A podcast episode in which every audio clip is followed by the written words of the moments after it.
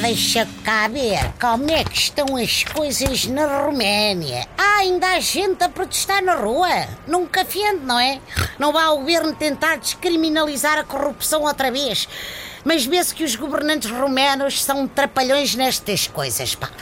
Deviam pôr os olhos nos congêneres brasileiros. Não só tornaram a corrupção baita legal, como fizeram dela um requisito essencial para formar governo. Acho que o Temer até já criou um provérbio novo. Se tem corrupto no pedaço, dá-lhe um emprego e aquele abraço. Desculpe, motorista, para aeroporto, por favor. Mas antes leva-me lojas típicas, porque tenho de comprar presente para minha esposa. É, com certeza, quer uma loja de faiança tradicional, de bordados, filigrana, de quê? Queria aquelas que vende mocas de Rio Maior. Para que raio é que a sua esposa, ainda que mal lhe pergunte, precisa de uma moca de Rio Maior? Hein?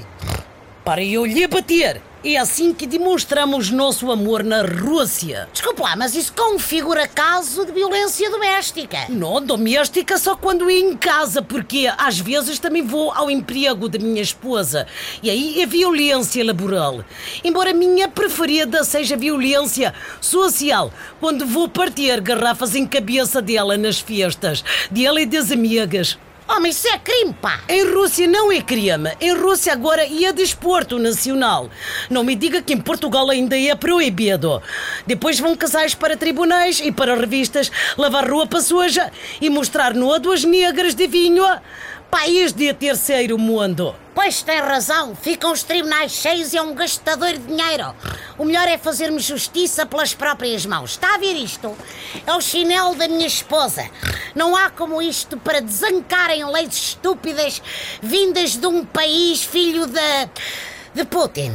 Ora, Ui, nossa ai, do não bata! Que foi? É isto, é bonito, não é? Gostas de Tá levar, não louco, gostas taxista maluco!